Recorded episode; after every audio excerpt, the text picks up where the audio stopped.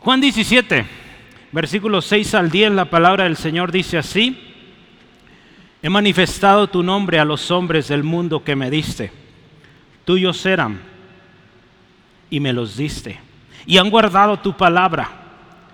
Ahora han conocido que todas las cosas que me has dado proceden de ti, porque las palabras que me diste les he dado. Ellos las recibieron y han conocido verdaderamente que salí de ti y han creído que tú me enviaste. Yo ruego por ellos, no ruego por el mundo, sino por los que me diste, porque tuyos son, y todo lo mío es tuyo, y lo tuyo mío, y he sido glorificado en ellos. Hermanos, la semana pasada comenzamos algo que créame a mí me ha bendecido primeramente cuando estoy preparando esto Dios ministra mi vida y digo, gracias Dios porque qué riqueza tan preciosa en este año que estamos hablando de oración. Se ha dicho que esta es la oración sacerdotal que Jesús hace por sus discípulos y los que habrían de venir.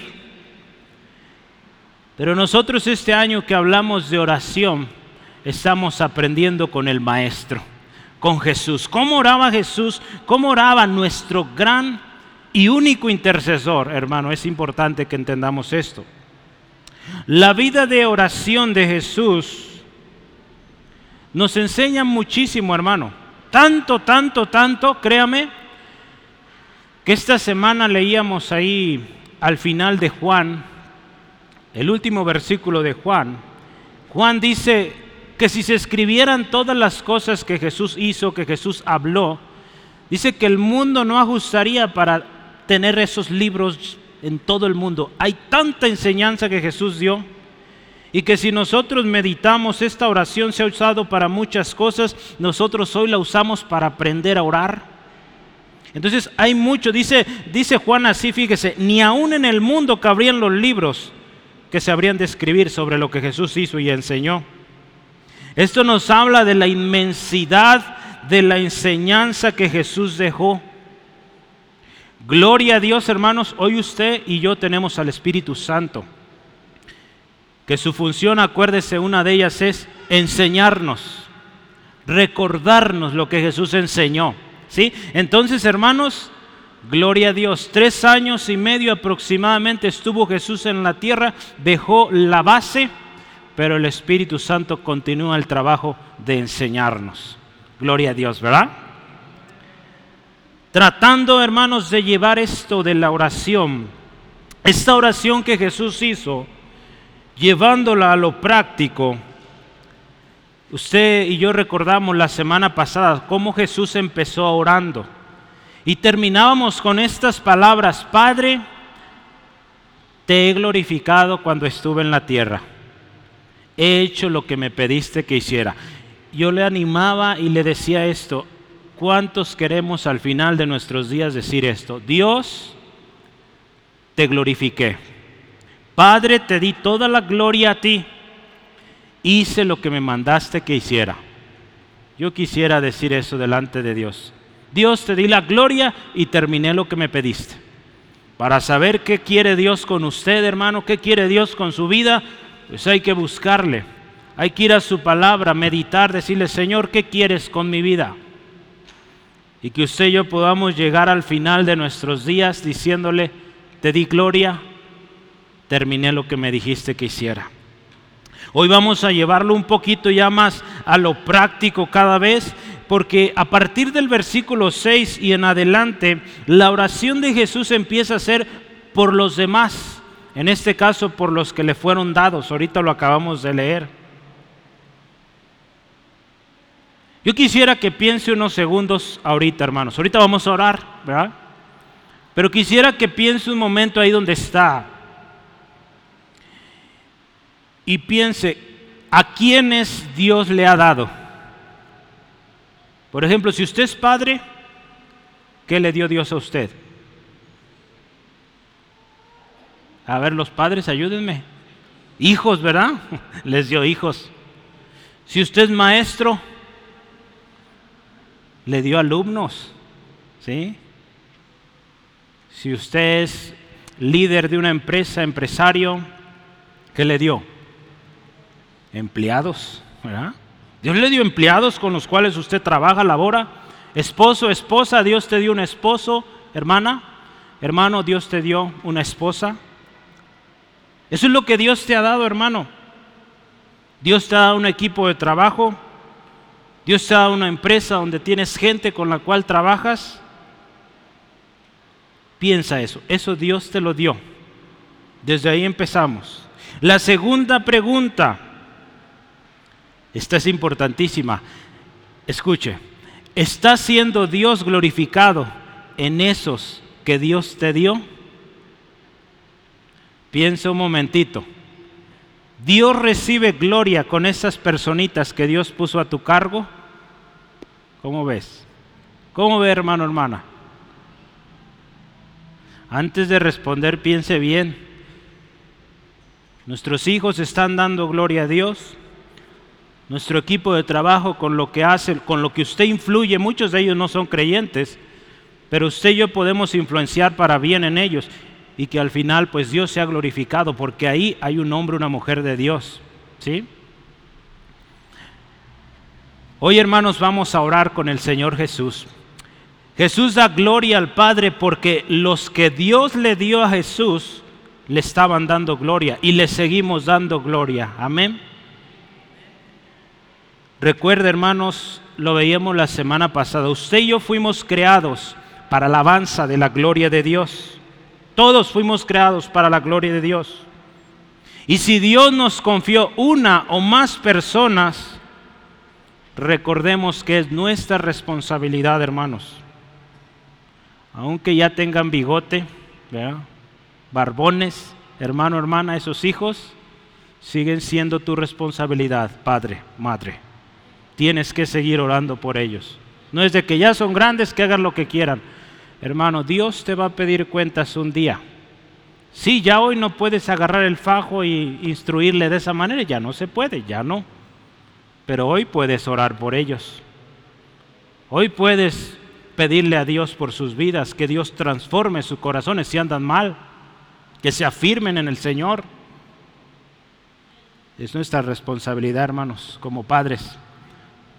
No solo los padres, maestros, que Dios nos da la oportunidad de enseñar, hermanos, es una bendición, un privilegio, pero también una gran responsabilidad, dar un buen ejemplo. ¿Sí? Usted se da cuenta, ¿verdad? En todas las escuelas es así. Hace unos días, un par de semanas, soy maestro de universidad también y pues ¿qué cree? Dos alumnos copiaron. Y pues el maestro ve, ¿sabe qué pone cuando copian? Cero. Y pues ni modo, vinieron tristes por, profe, ¿por qué nos pone cero? Pues porque no fueron honestos, copiaron, ¿sí? Entonces tenemos que aprender de esto, ¿sí? Gracias a Dios tuve la oportunidad de aconsejarlos, pero el castigo quedó ahí, ese no se quita, Tendrán que aprender. Entonces, mire, Dios nos da oportunidades de enseñar, hermanos. Y me ha tocado alumnos que me traen regalos para darles algo. Entonces digo, no, jóvenes, eh, yo no acepto regalos. Gracias a Dios en tiempo de pandemia, pues todo era virtual, entonces no había manera que me llevaran regalos. Pero tengamos cuidado, hermanos. ¿Cómo, estamos influenciando en aquellos que Dios nos ha dado? Dios te ha dado empleados, hermanos. ¿Cómo los estás tratando? ¿Sí? Dios te ha dado compañeros de trabajo. ¿Cómo estás influenciando para bien en ellos? Esto es una cadenita, hermano. Usted enseña a otros y esos enseñan a otros. Usted enseña a sus hijos y esos hijos cuando crezcan van a tener sus hijos y van a seguir enseñando a sus hijos. Yo creo que aquí los que son ya abuelitos quieren que sus nietecitos sigan a Dios, que busquen a Dios, que cumplan sus sueños, que cumplan el propósito de Dios, ¿verdad, hermanos? ¿Sí? Entonces, hay que orar, hermanos. Yo esta tarde le voy a invitar, escoja el de su derecha o el de su izquierda y dígale esto, prepara tu corazón. A ver, dígale, escójalo, ya dijo quién. Hoy Dios te va a hablar a ti y a mí también, ¿sí? ¿Lo crees? Pon atención entonces. Vamos a orar. Padre, te bendecimos. Hoy creemos que tu presencia está en este lugar. Y Señor, que para ti no hay casualidad. Tú tienes hoy palabra fresca para cada uno de nosotros. Jesús nos enseñaste a orar. Gracias por ello. Jesús fuiste nuestro modelo, sigue siéndolo, intercediendo a la diestra del Padre. Hoy queremos aprender de tu oración. Espíritu Santo, toma la dirección. Padre, gracias por tu palabra. En el nombre de Jesús, toda influencia, toda cosa que quiera distraer, en el nombre de Jesús no tiene lugar aquí. Y este tiempo es para gloria y honra tuya, Dios, y para que tu pueblo, todos a una, seamos ministrados. En el nombre de Jesús. Amén. Orando como nuestro gran intercesor. Yo quiero empezar con esto. Les he manifestado tu nombre. Este es el, primero, el primer tema que yo quiero que meditemos en el versículo 6. Jesús dice, he manifestado tu nombre a los hombres del mundo que me diste. Es interesante la oración de Jesús, dice, les he manifestado tu nombre. El nombre de Dios, hermanos, ¿qué significa esto? Cuando dice Jesús, les he manifestado tu nombre. Hay versiones que en lo personal no me gusta. Ellas, una de ellas es Reina Valera. En esto no me gusta porque cuando habla del nombre de Dios, si se fija, él no los pone en minúscula. ¿verdad? En su Biblia la mayoría va a ver eso. Eh, yo prefiero cambiarlo y decir tú es mayúscula porque está hablando algo de Dios y la N de nombre pues con mayúscula. Hay Biblias que sí respetan esto, otras no del todo. Entonces, bueno, muy personal, ¿verdad? Sabemos que el nombre de Dios es nombre sobre todo nombre. ¿sí? Entonces, bueno, Jesús dice, Padre, les he manifestado tu nombre. El nombre de Dios, hermanos, significa muchas cosas cuando lo vemos en la palabra de Dios. Yo anoté al menos siete cosas y tenga lista su Biblia o sus eh, eh, lapiceras para escribir, porque a propósito dejé un buen espacio en su hojita, porque el nombre de Dios en la Biblia, yo quiero empezar con esto. Ahí en Deuteronomio 5, versículo 11. Deuteronomio 5, 11, el nombre de Dios, ¿qué es el nombre de Dios? Es santo y debemos honrarlo. Así es el nombre de Dios, Deuteronomio 5, versículo 11. Vea, no tomarás el nombre de Jehová tu Dios en vano porque Jehová no dará por inocente al que tome su nombre en vano. El nombre de Dios es santo, hermanos. Y cuando usemos el nombre de Dios tengamos mucho cuidado. Tenemos que honrarlo. Nuestro Dios es un Dios santo. Número dos, el nombre de Dios, hermanos, es poder, es seguridad, es victoria. Cuando David se enfrenta a este gran gigante Goliat, tú vienes contra mí con espada jabalina, pero yo vengo en el nombre de Jehová de los ejércitos. Hermano, la próxima vez que venga a enfrentar una situación difícil, diga, yo vengo en el nombre de Jehová de los ejércitos. Y estás vencida enfermedad. Estás vencido demonio que quieres tomar control de mi familia. Así vaya, hermanos, con esa seguridad que fue David y enfrente. Y va a tener la victoria como lo tuvo David. Tercera cosa, hermanos, el nombre de Dios es para ser recordado por todo el tiempo. ¿Sí? El nombre de Dios es para ser recordado en todo el tiempo, cada generación. Salmos 20, versículo 7, dice así la palabra. Estos confían en carros y aquellos en caballos. Mas nosotros del nombre de Jehová nuestro Dios tendremos memoria. No olvidemos, hermanos, que el nombre de Dios es poderoso. Tenemos que siempre recordarlo. Número cuatro, el nombre de Dios es guía en nuestros caminos, hermanos. Salmos 31, versículo 3. A propósito, lo acomodé en orden para ir yendo en la Biblia. 31.3 de Salmos dice, porque tú eres mi roca y mi castillo. Escuche esto, por tu nombre me guiarás y me encaminarás. El nombre de Dios, hermanos, es tan poderoso. Yo solo le estoy dando siete hoy, pero cada vez yo le animo este año tome nota, así como yo estoy tomando de cada vez que habla de la oración, también tome nota cuando habla del nombre de Dios. ¿Qué nos dice del nombre de Dios? Es tan poderoso cuando usted y yo meditamos en esto. Número 5. El nombre de Dios es libertad y es perdón. Salmo 79, versículo 9. El nombre de Dios es libertad y es perdón. 79.9 de Salmos. Escuche esto, ayúdanos, oh Dios de nuestra salvación, por la gloria de tu nombre, y líbranos, libertad de ahí, y perdona nuestros pecados por amor de tu nombre. ¿Sí? Qué hermoso, hermanos. Usted puede clamar el nombre del Señor y hay libertad, hay perdón. Número 6. El nombre de Dios es digno de toda alabanza. Salmo 103, versículo 1. El nombre de Dios es digno de toda alabanza. Lea conmigo, bendice alma mía Jehová y bendiga todo mi ser su santo nombre.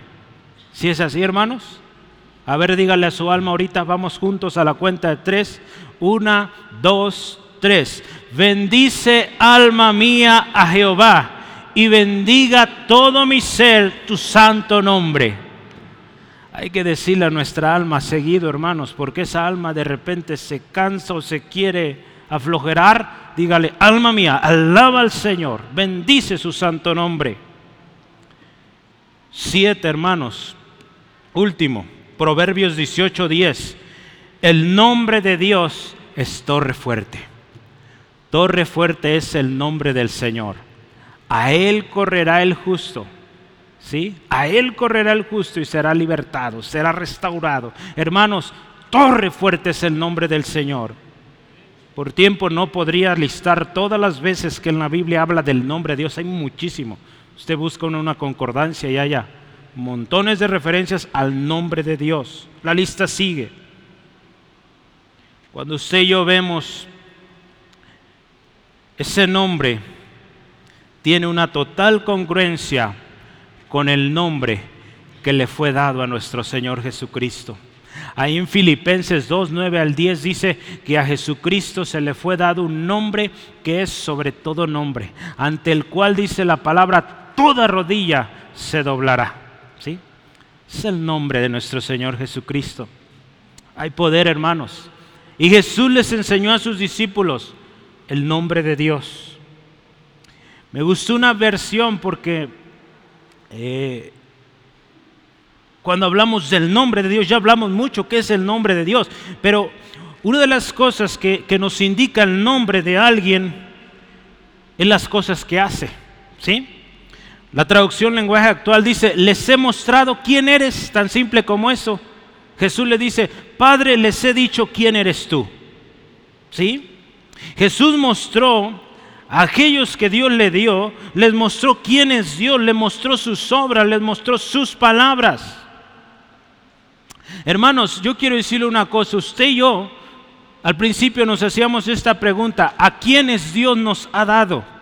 Usted y yo tenemos una responsabilidad tremenda de enseñarles a aquellos que Dios nos dio quién es Dios sean sus compañeros de trabajo, sean sus eh, patrones, aquellas gentes que Dios le ha dado, con las cuales usted sirve, usted tiene que decirles quién es Dios. Tenemos que decirle, ¿sí amén? ¿Quién es Dios? Es una responsabilidad que todos tenemos. A tus hermanos en Cristo, decirle quién es Dios. A veces parece que aún en la misma iglesia se nos olvida quién es Dios corremos a mil cosas antes que al Dios Todopoderoso, ¿verdad? Entonces entre nosotros también tenemos que recordar, hermano, acuérdate quién es nuestro Dios. Hablamos de Jesús la semana pasada, quien da vida eterna. ¿Y saben qué consiste la vida eterna? Lo veíamos la semana pasada. En que conozcamos a Dios y que conozcamos a Jesucristo, que fue enviado por el Padre. Entonces, hermanos, se trata de que usted yo, si algo vamos a enseñar a nuestros hijos, aquellos que Dios nos concede compartir, les vamos a enseñar quién es Dios. Si yo le voy a enseñar algo, hermanos, y esa es mi oración, que yo le enseñe quién es Dios y no quién soy yo. A veces podemos usar ejemplos, testimonios, pero nunca olvidemos que lo importante es Dios, su palabra. ¿sí? Si algo usted se debe llevar grabado es quién es Dios, no es quién es el hermano B. ¿Sí? ¿Sí, amén? Yo le pregunto hoy en esta tarde, ¿esa es nuestra oración? Que aquellos que nos han sido dados conozcan quién es Dios. Y hermanos, si llegáramos al final de nuestros días, como fue el de Jesús aquí en la tierra, cuando Jesús está orando esta oración final, Él en sus palabras, Él dice, Señor, Padre, Él usa Padre aquí, Padre, les he manifestado tu nombre. Podríamos llegar nosotros al final de nuestros días y decirle a nuestro Dios, nuestro Padre Celestial, Dios, Padre Eterno, les di a conocer tu nombre. Les dije quién eras tú, quién eres tú. Yo quisiera que pensemos un poco, hermanos, y tomemos una responsabilidad. Por eso la insistencia, hermanos, y Dios sigue confirmando que si queremos, hermanos, llegar a decir estas palabras delante de Dios, tenemos que ser diligentes en buscar la palabra de Dios. Buscar aquello que Dios le agrada y eso enseñar a nuestras próximas generaciones. Ahí vea, por favor, conmigo, es una responsabilidad de Deuteronomio 6, 7 al 9. Yo voy a enfocarme ahorita en, en tema de los padres hacia los hijos. Estamos orando por eh, trabajar en este ministerio de padres, hermanos. Se necesita muchísimo trabajo ahí. Esté orando, ayúdeme a orar, hermano, hermana. Y cuando se anuncie algo, esté listo para participar, porque vaya necesitamos, hermanos. Deuteronomio 6, 7 al 9 dice, y la repetirás a tus hijos y hablarás de ellas estando en tu casa y andando por el camino y al acostarte y cuando te levantes y las atarás como una señal en tu mano y estarán como frontales entre tus ojos y las escribirás en los postes de tu casa y en las puertas. Si algo aquí Dios está dando un mandamiento y el título dice, el gran mandamiento es que enseñemos palabra de Dios a nuestros hijos, hermanos. No dejemos que el televisor, que el celular le enseñe a su hijo. Usted enséñele palabra de Dios. Porque si algo va a durar en sus vidas, va a permanecer, es la palabra de Dios. Otra cosa no. Cuando Jesús, hermanos, se encargó de esto, de enseñarle a sus discípulos el nombre de Dios, ¿sabe qué sucedió? Ellos guardaron la palabra. Fíjese qué dice ahí, versículo 6, leámoslo otra vez. He manifestado tu nombre a los hombres que, me diste, que del mundo me diste. Tuyos eran me los diste. Y escuche esto, y han guardado tu palabra. Cuando usted y yo, hermanos, le enseñamos a nuestros hijos quién es Dios, les enseñamos temor de Dios, esos hijos, hermanos, van a obedecer la palabra de Dios. ¿Sí? Sí, se van a equivocar, van a hacer cosas que no están bien pero ellos van a recordar las palabras que usted le enseñó, palabra de Dios, y van a obedecer, van a volver. ¿Sí? Por algo tenemos ese texto, instruye al niño en su camino. Aun cuando, fuere viejo no se apartará de ello. ¿Sí? Entonces es por eso que es importante, hermanos, que enseñemos desde pequeñitos la palabra de Dios, para que esos hijos conozcan y obedezcan a Dios. ¿Sí? No por temor a usted, sino temor a Dios. Esta es la última oración que Jesús está haciendo por sus discípulos aquí en la tierra. Y esto pues resulta o también es el resultado de toda la enseñanza que les dio. Cuando usted y yo enseñamos bien el nombre de Dios o el temor de Dios, aquellos que nos han sido dados, hermanos, nosotros podemos estar confiados de que ellos van a guardar esa palabra. Que podrá suceder que esos jóvenes o adolescentes tomen decisiones, pero si usted sembró la semilla pura, limpia de la palabra de Dios, no inventos, no cosas de usted o de una persona, usted sembró la palabra, esa palabra no vuelve vacía y ese hijo Dios lo puede traer. Y tenemos mucho testimonio de ello, que Dios ha restaurado jóvenes de lo más tremendo. ¿sí? Porque hubo un padre, una madre que le sembró palabra de Dios y nunca dejó de orar. Ahí está la clave también. Si algo estamos aprendiendo este año es orar. Sí, amén. Cuando Jesús fue obediente a la palabra de Dios, Él enseñó a sus discípulos a ser obedientes. Por eso ellos también obedecieron. Jesús dice, eh, decía en sus palabras, es necesario que se cumpla toda escritura. Él primero obedeció para enseñarnos a nosotros obediencia. Entonces, si usted quiere, hermanos, que sus hijos conozcan al Señor, conozcan el nombre del Señor, tengan temor de Dios, pues empecemos nosotros mismos obedeciendo a Dios. ¿Sí? Si no enseñamos, hermanos, quién es Dios, escuche esto, si no enseñamos quién es Dios a nuestros hijos, los que Dios nos ha dado, y nos enfocamos más en quienes somos nosotros, ¿verdad? Y sabe, porque hoy está una tendencia en que les enseñemos que tu identidad, que virtudes, que las bendiciones de Dios, los propósitos, los sueños, los anhelos, muchas cosas bonitas, ¿verdad? pero poco les enseñamos a obedecer a Dios, poco les enseñamos el temor a Dios. Y ese es un gran problema, hermanos. Eh, les decía en la mañana los hermanos, eh, ¿cuántos tienen una hija, un familiar, eh, un conocido, conocida, perdón, que se llame Gracia? Un nombre muy bonito, ¿verdad? Gracia. el hermano hablaba también, por ejemplo, el nombre Misericordia en inglés, mercy, es un nombre que también se usa para mujer. Nombres bonitos, suenan bonito. Nosotros tenemos una sobrinita que se llama Joy, que es gozo en español. Entonces son bonitos nombres. Pero alguna vez usted ha, ha escuchado a un niño que le llamen obediente o obediencia a una niña. A mí casi me ponen obediente, hermanos me pusieron Obed.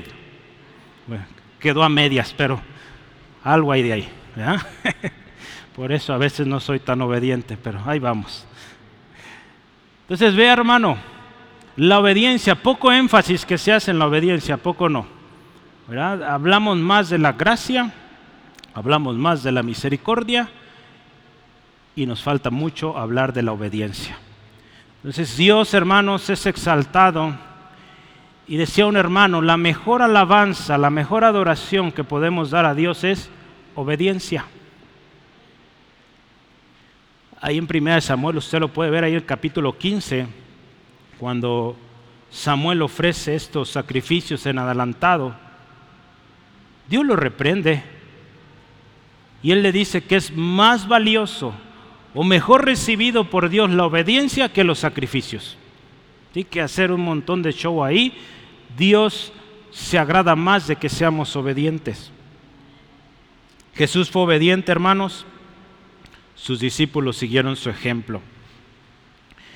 Hermanos, enseñemos a nuestros hijos el nombre de Dios. ¿Quién es Dios? Enseñarles, hermanos, yo algo que aprendí desde muy pequeñito era esto. Es un consejo, se lo dejo a usted, lo quiere tomar, hágalo si lo hace de otra manera también. Pero a mí me enseñaron esto, hermanos. Pasamos por tiempos difíciles de mucha necesidad ya en casa. Un niño todo se le antoja, ¿verdad? Todo quiere el niño. Pero mis papás, mi mamá me enseñaron, cuando usted quiera algo, pídaselo a su Padre Celestial y Él se lo va a dar. Entonces yo aprendí desde muy chiquito a pedirle eso. Yo tenía ganas de ver a mis primos, hace un montón de años. No podíamos venir a Guadalajara porque el camión era caro. A veces ni para la comida ajustaba. algo mínimo ahí podíamos. Dios siempre proveyó, gloria a Dios. Pero no podía. Pero yo aprendí, pídele a tu padre. Pues, padre, yo quiero ver a mi primo Abel. Él estaba aquí. Mi primo Sammy. Los que tenía yo aquí en Guadalajara. Y sabe que Dios me lo concedió. Pude venir esa Navidad, disfrutamos un tiempo lindo acá con la familia. Pero yo se lo pedí a mi padre y él proveyó. Y ese, año fue único, hermanos, que pudimos venir todos. Casi siempre nomás venía mi mamá, mi papá o, mis hermanas y yo no. Ya después yo estaba trabajando, ya no podía venir. Pero Dios, hermanos, siempre fiel. Cuando usted y yo enseñamos a nuestros hijos a quién clamar, a quién pedirle, hermanos, ese Padre nunca falla. El Padre terrenal puede fallar, se cansa, o quizás se fue, pero el Padre celestial nunca se va a ir, hermano. Enseñemos eso, ¿sí? Amén. Gloria a Dios. Jesús también dice, les he dado tus palabras. Les he dado tus palabras, versículos 7 al 9, 7 al 8, perdón, dice, ahora Señor, han conocido que todas las cosas que me has dado proceden de ti. Dice, porque las palabras que me diste, les he dado. Y ellos las recibieron y han conocido verdaderamente que salí de ti y han creído que tú me enviaste. Hermanos, primero y muy importante, Jesús vino a hablar lo que su padre le dijo que hablara. Es por eso que Él puede decir en esta oración, Padre, lo que me diste o lo que dijiste que yo tenía que dar a esta gente, yo se los di. Tus palabras. ¿Sí? Él cumplió su misión. Ahí en Juan capítulo 12 tengo un texto que quiero que leamos juntos. 12 de Juan 48 al 50.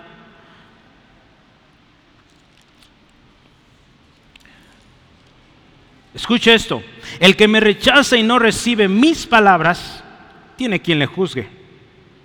La palabra que he hablado, ella le juzgará en el día postrero. Escuche esto, ponga atención, porque yo no he hablado por mi propia cuenta. Jesús, el Hijo de Dios, diciendo estas palabras, yo no he hablado por mi propia cuenta. El Padre que me envió, Él me dio mandamiento de lo que he de decir y de lo que he de hablar. Y sé que su mandamiento es vida eterna. Así pues, lo que yo hablo, lo hablo como el Padre me lo ha dicho. Ahí está.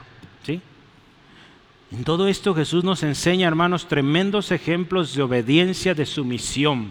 Que si usted y yo vamos a hablar palabra de consejo, hermanos, hablemos lo que dice Dios. Eso es lo bueno. Eso es vida eterna. Hermanos, hace ratito hablamos de qué es el nombre de Dios. Yo quiero que vea conmigo qué es la palabra de Dios. Y de eso, hermanos, tenemos un libro entero, ¿sí? 66 libros, mil y tantos capítulos en la Biblia para enseñarnos qué es la palabra de Dios. Pero yo quiero que me acompañe y vayamos a Salmo 119. Me encanta este salmo. El otro día un pequeño nos decía, ¿qué es eso del Aleph, Bet, Gimel, Dalet, Bauchet, todos esos nombres? Es el alfabeto hebreo, ¿sí? Entonces, bueno, vamos a verlo primero, es un acróstico ahí, pero vamos a leer los primeros ocho versículos y a la luz de la palabra vamos a ver qué es la palabra de Dios. Ahí nos va a decir qué es. Vea conmigo, por favor, versículo 1 y 2. Leamos primero. Bienaventurados los perfectos de camino, los que andan en la ley de Jehová. Bienaventurados los que guardan sus testimonios y con todo su corazón los buscan. Hermanos, la palabra de Dios es una bendición. ¿Sí? Ahí dice, son bienaventurados. La palabra bienaventurado es bendecido, dichoso. Entonces, ¿qué es la palabra de Dios? Una bendición a todo aquel que la escucha y la obedece. Vamos al versículo 3, vamos a ir uno por uno. Siguiente dice, pues no hacen iniquidad los que andan en sus caminos. ¿Qué es la palabra de Dios, hermanos? Entonces, nos guarda de hacer iniquidad. Eso es la palabra de Dios, hermanos. Si usted y yo la leemos, la meditamos, la llevamos a las prácticas, a la práctica nos va a librar del mal camino. de la iniquidad. Versículo 4, vamos a ver qué dice ahí. Tú encargaste que sean muy guardados tus mandamientos. Entonces, ¿qué es la palabra de Dios? Es un mandato de Dios para que sea guardado. Eso es la palabra de Dios, tenemos que guardarlo. Versículo 5. Ojalá fuesen ordenados mis caminos para guardar tus estatutos. Hermanos, la palabra de Dios nos lleva por el camino correcto, por el camino ordenado, ¿sí? Versículo 6, vamos continuando, dice, entonces no sería yo avergonzado cuando atendiese a todos tus mandamientos. Hermanos, la palabra de Dios, si usted y yo la obedecemos, no seremos avergonzados. ¿Sí? Vea qué hermoso lo que Dios nos dice aquí en su misma palabra. Versículo 7. Te alabaré con rectitud de corazón cuando aprendiere tus justos juicios. La palabra de Dios se aprende. Es algo que tenemos que aprender. ¿Sí? Vamos por último, versículo 8 tus estatutos guardaré, no me dejes enteramente. Hermanos, si usted y yo guardamos la palabra de Dios, nos protege, nos protege. Porque el día que usted y yo nos apartamos de la palabra de Dios, peligro, ¿verdad? Lo hemos experimentado, yo creo. Cuando nos hemos apartado de los principios de la palabra de Dios, peligro, dificultades, en su gracia Dios nos concede el perdón cuando volvemos al arrepentido, pero vaya que duele mucho, hermanos. En la palabra de Dios, hermanos, usted y yo encontramos la voluntad de Dios. En otras palabras, Jesús está diciendo, Padre, les mostré tu voluntad, les mostré lo que tú dices, ¿sí?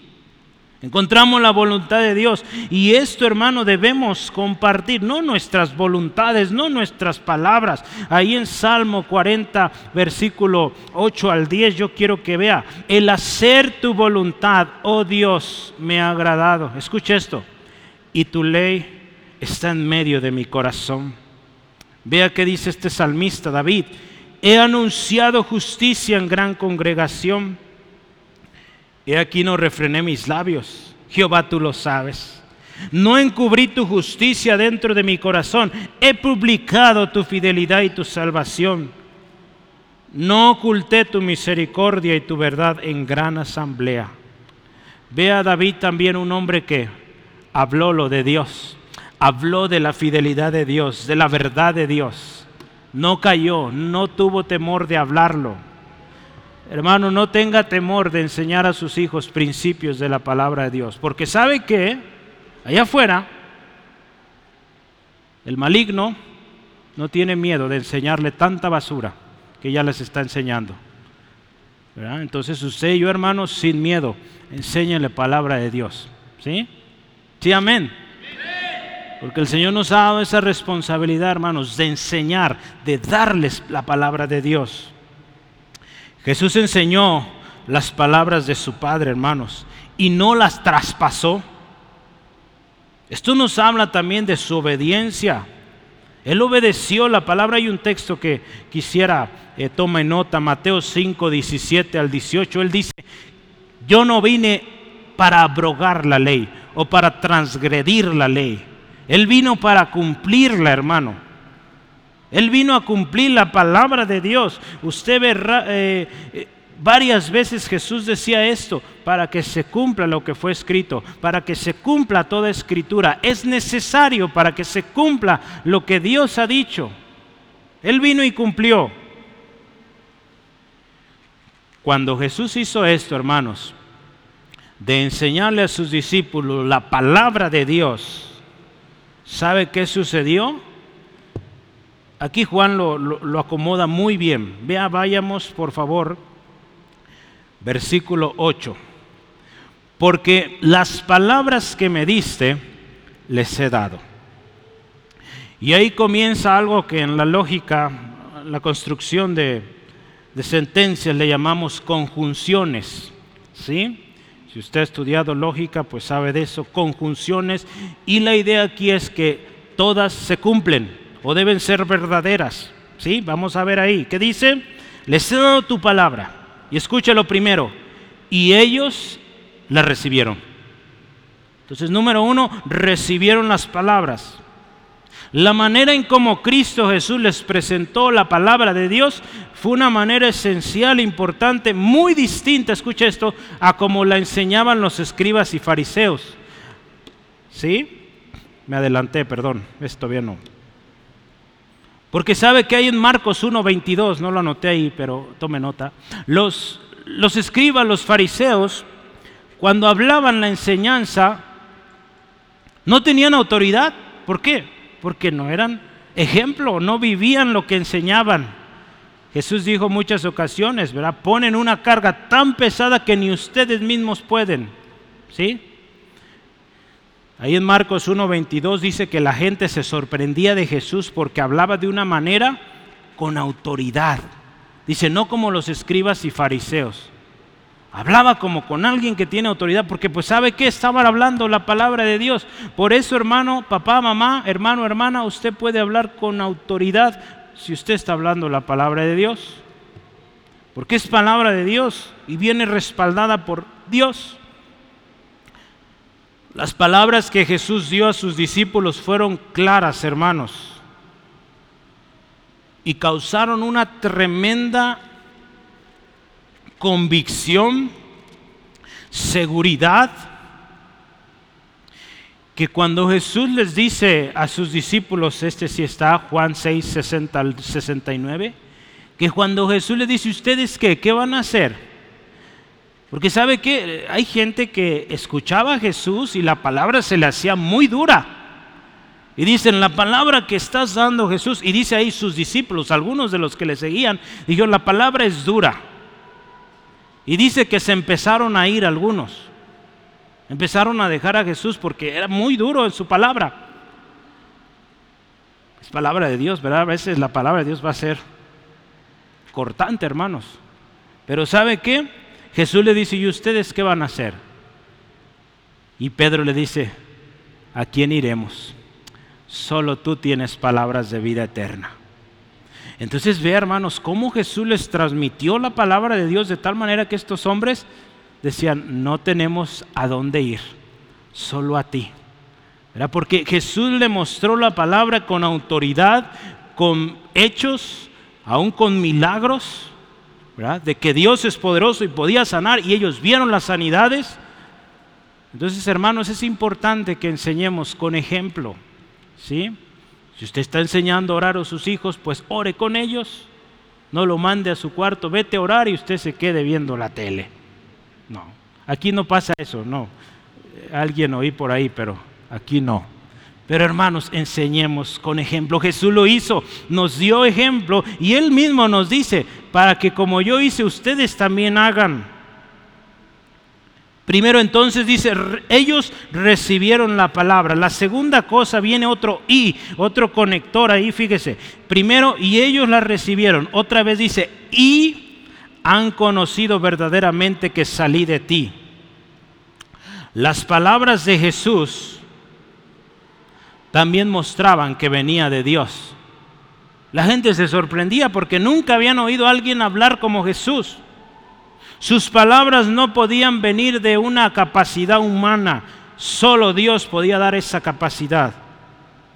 Cuando los discípulos recibieron las palabras de Dios, pudieron enterarse que aquel que se las enseñaba venía de Dios. Le dijo, estos los fariseos, escribas, dicen y no hacen, pero este habla y hace, obedece. Entonces él seguramente viene de Dios. Amén. Los discípulos hermanos conocían con certeza el origen divino de Jesús, porque al aceptar ellos la revelación, Dios los había llevado a una verdad aún más profunda. Eso lo leí un comentario y quiero que me acompañe un texto que quiero que veamos. Juan 7, 17. Dice ahí la palabra, Juan 7, 17. El que quiera hacer la voluntad de Dios, conocerá si la doctrina es de Dios o si yo hablo por mi propia cuenta. Cuando hay un corazón de obediencia, hermanos, también vamos a conocer cuando Dios habla y cuando Dios no habla. ¿Verdad? Hoy hablamos en la mañana de esto. Si estamos en rebeldía, Dios no nos va a hablar, hermanos. Si nos habla quizá a través de otras personas es para que nos arrepintamos, para que volvamos. Pero no espere otro tipo de palabra de Dios si estamos en rebeldía. Aquí nos dice claramente, hermanos, si conocemos, si hacemos la voluntad, si obedecemos la voluntad de Dios, vamos a conocer cuál es la doctrina que viene de Dios. Si no, fácilmente somos engañados. ¿sí? Aquel que es rebelde, que anda de aquí para allá, usted lo escucha hablar, una revoltura de doctrinas que trae, y qué serio es esas personas volver a, al orden, porque han dejado su mente, su corazón llenarse de tanta cosa. Por eso cuídese, hermano. Lea la palabra, busque al Señor, busque la llenura del Espíritu Santo. Vea esto, ya vimos, número uno, recibieron la palabra y conocieron que verdaderamente Jesús venía del Padre, de Dios. Y último dice ahí, y han creído que tú me enviaste. Han creído. Creer habla de fe. La palabra de Dios nos dice que la fe es por el oír y el oír por la palabra de Dios, ¿verdad? Romanos 10, 17. Esto se cumplió, hermanos, en las palabras de Jesús. Escucharon, creyeron y vieron la gloria de Dios. Usted y yo necesitamos enseñar la palabra de Dios, hermanos. La verdadera fe, hermanos, se va a producir cuando usted y yo enseñamos la palabra de Dios, las palabras correctas, la palabra de Dios. Porque si usted y yo estamos hablando alucinaciones, inventos nuestros, eso no funciona. Vamos a decepcionar a la gente, ¿sí? Por eso yo cuando oro y le animo, oremos con la palabra. Si vamos a orar, estamos pasando por algo difícil, vayamos, Señor, ¿qué me dice tu palabra sobre esta situación? Si Dios a través de un sueño me habla, a través de una persona me habla, a ver, vamos a comprobarlo acá. ¿Sí? ¿Qué dice Dios de eso que me estás diciendo? ¿Sí? En el pasado mucha gente escuchó, a veces venía gente y, Dios me dice esto, esto y aquello, nada que ver, hasta contradiciendo la palabra de Dios. Y qué tremendas decisiones se tomaron. Cuidemos eso, hermanos. Que si alguien te da una palabra, ve aquí, revisa si es de Dios. Pide confirmación a Dios. Dios confirma. ¿sí? No nos vayamos a la primera. Hubo hombres en la Biblia que buscaron confirmación de Dios. Gedeón es uno de, ellos. ¿sí? Entonces, hermanos, cuidemos. Estamos escuchando. En nuestra oración, y yo les decía a los hermanos en la mañana, que Centro de Fe Angulo sea una iglesia que conoce bien la palabra de verdad. ¿Sí, amén? Que conozcamos bien, hermanos, como obreros diligentes, dice en 2 de Timoteo. Lo hemos leído, no lo sabemos de memoria. Hermanos, quiero decirle esto, nuestra elocuencia o nuestra manera de hablar bonito podrá alcanzar mucha gente, pero solo la palabra de Dios podrá traer vida y salvación a los que nos escuchan. Porque las palabras de Dios son vida, son espíritu, dice ahí la palabra, y vida. Juan 6:63, vaya conmigo, por favor. Juan 6:63. Dice, el espíritu es el que da vida. La carne para nada aprovecha. Las palabras que yo os he hablado, escuche esto, son espíritu y son vida. ¿Sí? Eso es lo que Jesús habla, hermanos. Vida. Jesús puede estar satisfecho delante del Padre haciendo esta oración porque Él enseñó lo que su Padre le dijo que enseñara. Yo pregunto hoy y pensemos un momento, ¿podríamos nosotros decir lo mismo hoy? Padre, he enseñado tus palabras. Yo quisiera invitarle Pongamos manos a la obra, hermanos. Es un tiempo de acción. Hay que enseñar. Comencemos enseñando la palabra. Recordemos que son y es palabra de Dios. Aquellas personas que Dios le ha prestado, porque es prestado ese hijo, esa hija que Dios te dio. Hermanos, un día daremos cuentas a Dios de ellos. ¿Qué les enseñamos? ¿Qué le estamos enseñando?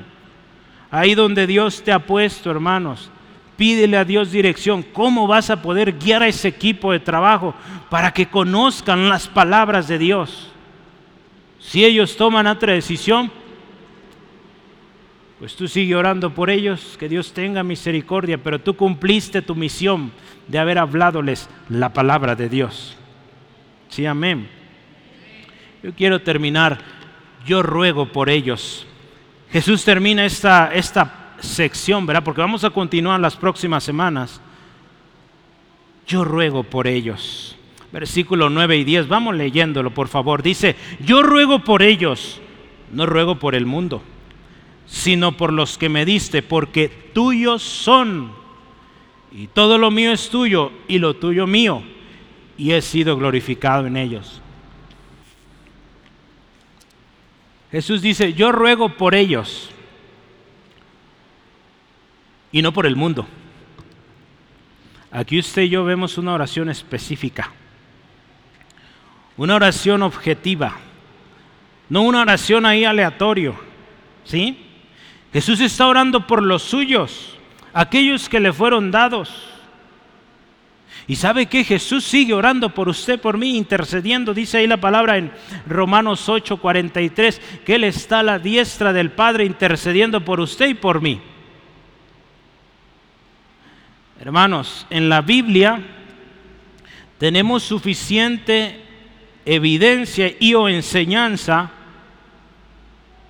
donde nos dice que nuestra oración debe ser específica. ¿verdad?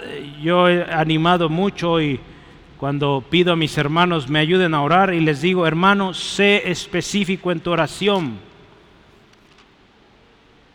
No ores por todo el mundo, ora específicamente, hay una necesidad por esa necesidad. ¿Sí? Hay que ser específicos. Si se oye muy bien orar por todo el mundo, pero eso está muy abierto, ora específico. Ve cómo oraba Jesús, él oró específico. ¿Qué te dice ahí? ¿Sí? Ruego por ellos, no por el mundo. ¿Sí? Yo creo que tenemos mucho que aprender ahí, hermanos. ¿Cómo estamos orando? Sí, la Biblia nos dice, y yo quiero ver que, veamos un texto ahí, primero de Timoteo, que ores por todos los hombres, pero fíjate bien cómo dice ahí, primero de Timoteo, ¿cómo vas a orar por todos los hombres? ¿Y de qué se trata eso de orar por todos los hombres? Primero de Timoteo 2, 1 al 4. Exhorto ante todo que se haga rogativas, oraciones, peticiones y acciones de gracia por todos los hombres y ahí hay una conexión, ¿verdad? No se termina ahí el enunciado, viene algo más. ¿Qué dice ahí? Por los reyes, por los que están en eminencia, para que vivamos quieta y reposadamente en toda piedad y honestidad. Dice ahí, porque esto es bueno y agradable delante de Dios nuestro Salvador, el cual quiere que todos los hombres sean salvos y vengan al conocimiento de la verdad. Si algo la palabra aquí nos enseña es que nuestra oración debe ser sin distinción. Porque a veces, sobre todo en el tiempo donde Pablo está escribiendo esto, mucha de la gente que vivía ahí estaban oprimidos por el imperio romano. Y cuando tú estás siendo oprimido por alguien, te es difícil orar por ese alguien. Si tenemos un gobernante muy malvado, nos va a ser muy difícil humanamente orar por esa persona. ¿A poco no, hermanos? Por alguien que te lastima, ¿verdad? Ya oramos eh, hace algunas semanas, orar por los que nos ultrajan, los que nos persiguen, ¿verdad? Entonces es difícil y aquí la palabra dice por todos, sin distinción, ¿sí? Entonces aún ahí es específico. Ora por aquellos que te persiguen, por aquellos que te lastiman. Que Dios tenga misericordia de ellos. ¿Sabe qué, hermanos? Dios nos va a pedir cuentas de aquellos que te confió. ¿Sí? Hay mucho por qué orar por los que tienes ahí en casa, los que Dios ha puesto en tus manos. ¿Sabes qué, hermano? Dios a ti no te va a pedir cuentas por los hermanos que están en África con el hermano y Delfonso, a menos que te envíe allá a hablarles allá. A ti hermano, a mí hermano, Dios no nos va a pedir cuentas por los hermanos que están allá en Nepal con nuestro hermano Rubén. Sí oramos por ellos, pero es responsabilidad de nuestro hermano Rubén, nuestro hermano Idelfonso, allá en África, enseñarles la palabra de Dios. ¿sí? Nosotros vamos a orar, apoyarles, pero es su responsabilidad de ellos, porque Dios a ellos les confió ese rebaño. ¿sí? A usted, a mí nos ha confiado una familia, una iglesia, un ministerio, ahí hay que ocuparnos. Sí, vamos a orar apoyando allá, pero como Jesús aquí nos enseña, yo ruego por ellos, por los que me diste. Asegure primero orar por los que Dios le dio. ¿Sí? Tengamos cuidado, hermanos, porque a veces queremos verlos muy, no sé, y orando por todo el mundo, cuando ahí en casa tenemos a alguien que necesita mucha oración. Oramos por nuestra ciudad, por nuestro estado, hermanos. Oremos mucho por el gobernador, la nación, nuestro presidente, sus acercados. Vienen elecciones el próximo año. Yo le digo, orar por el mundo entero es muy abierto, no objetivo. Oremos bíblicamente. Vea cómo oraban los hombres de Dios, vea cómo oraba Jesús específico. ¿Sí? Creo que aprendemos, ¿verdad? La única oración, escuche esto, que si Jesús oraba por el mundo era por aquellos que habrían de venir, aquellos que saldrían del mundo y vendrían a Él. ¿Sí? Ahí anote por favor Juan 17, 21 y 23. Vea, Juan 17, ahí estamos. Para que todos sean uno, como tú, oh Padre, en mí yo en ti. Que también ellos sean uno en nosotros. Escucha esto. Para que el mundo crea que tú le enviaste. Que tú me enviaste, perdón. Versículo 23. Yo en ellos y tú en mí para que sean perfectos en unidad, para que el mundo conozca que tú me enviaste y que los has amado a ellos como también a mí me has amado. Hermanos, Jesús reconoce esto en su oración. Los que tú me diste son tuyos, ¿verdad? Dice, los que me diste, porque son tuyos, ¿sí?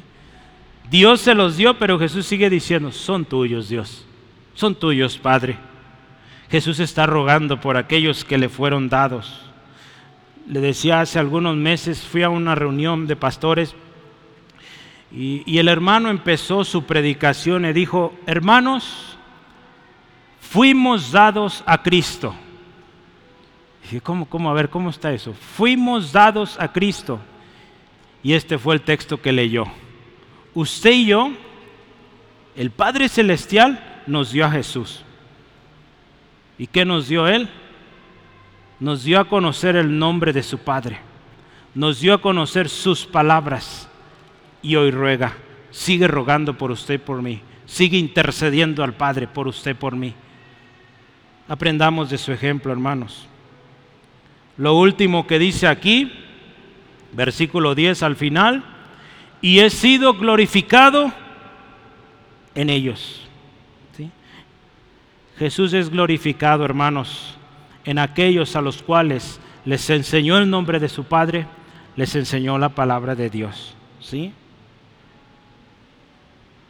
Cristo, hermano, es y debe ser glorificado por nosotros y también aquellos que Dios nos confió.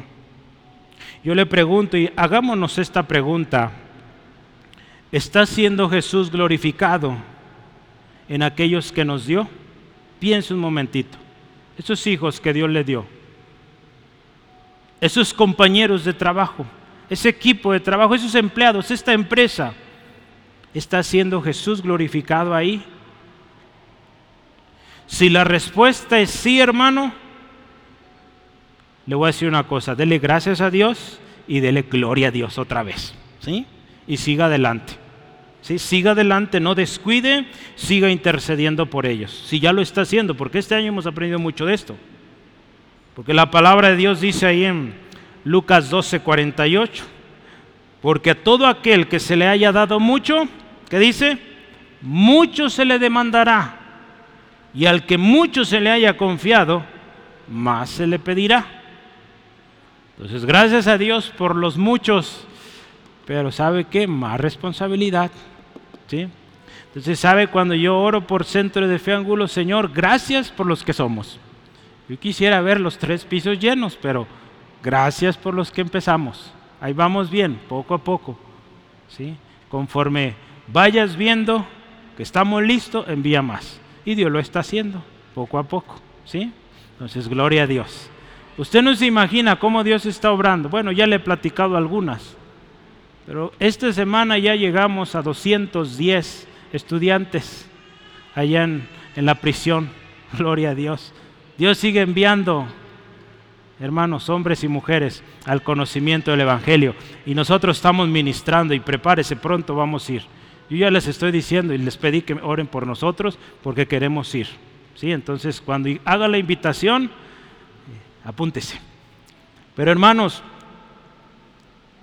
¿está siendo glorificado Cristo en los que Él te dio? Yo ya dije, si tu respuesta es sí, dale gracias y gloria a Dios. Pero si tu respuesta es no,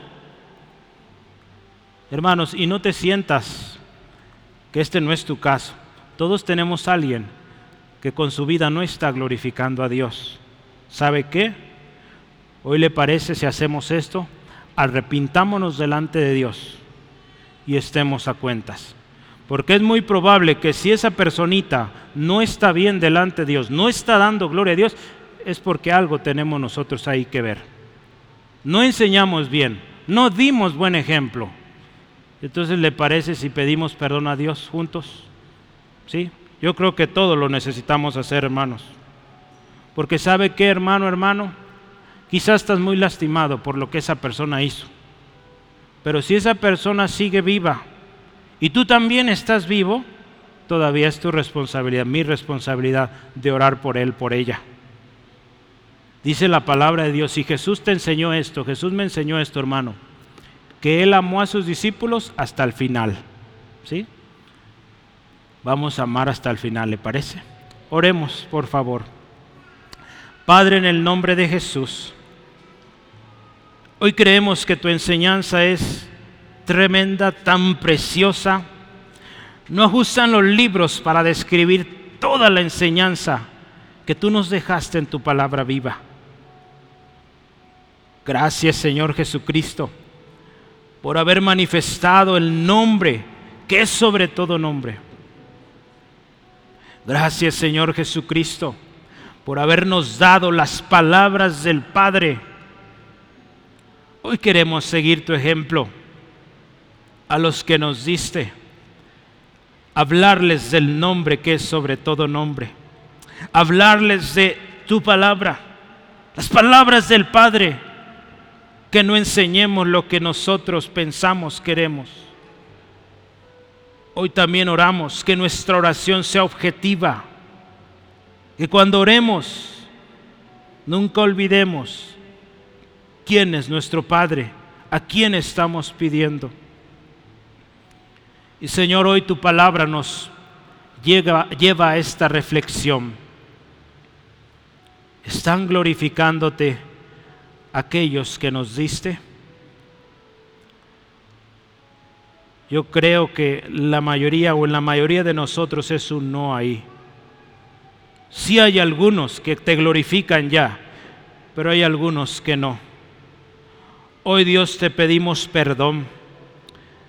Hoy queremos estar a cuentas, Dios, porque en muchas ocasiones nuestra irritación, nuestro enojo nos ha llevado a ofender en lugar de edificar.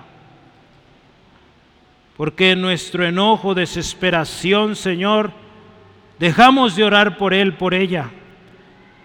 Y hoy esta persona está más mal. Señor, hoy te pedimos perdón.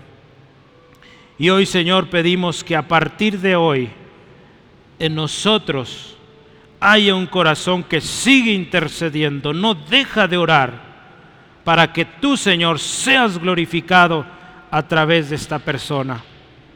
Primero en su salvación y después el propósito que tú tienes para él, para ella, se cumpla. Yo le invito, hermano, hágalo, hágalo hoy.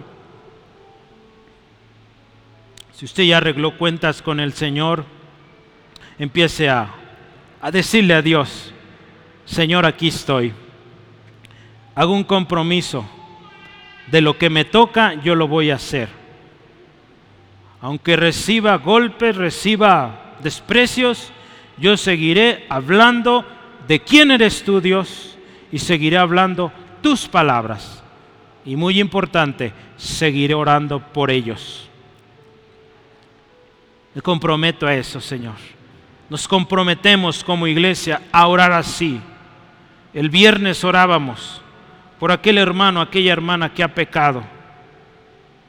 Hermano, si usted ora por aquel que ha pecado, ¿sabe qué? Dios hace algo. Dios puede mover ese corazón para que se arrepienta.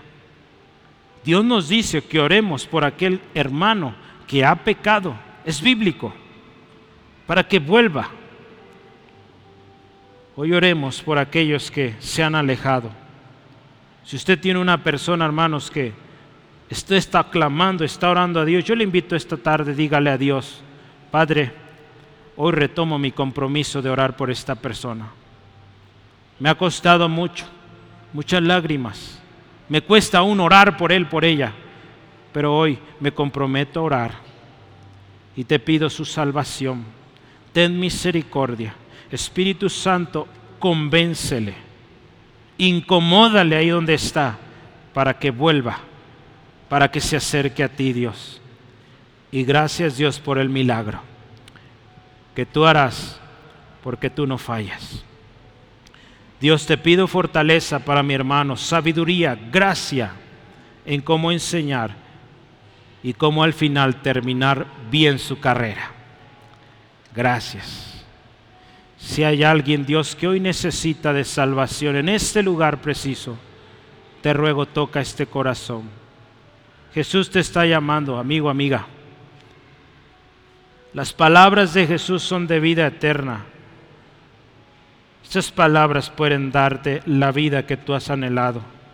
Ven a Jesús y dile hoy, ahí donde estás, esta oración sencilla, pero con todo tu corazón, dile, Dios, reconozco que he fallado, que he pecado, que mi pecado me ha causado todo esto. Hoy te pido perdón. Me arrepiento de todos mis pecados y vuelvo a ti, Padre eterno. Señor Jesús, sea ahora mi Señor, mi Salvador personal. Me comprometo a seguirte, a buscarte y a vivir pegado a ti. Gracias por ser mi Señor y mi Salvador. En el nombre de Jesús. Amén, gloria a Dios. Hermanos, oremos como el Maestro. Nos dio buen ejemplo, ¿verdad? Qué bendición. Vamos a seguir las próximas semanas eh, meditando esta oración de Jesús. Y qué hermoso, hermanos, que usted y yo aprendamos. Seamos, dice la palabra en Santiago, hacedores.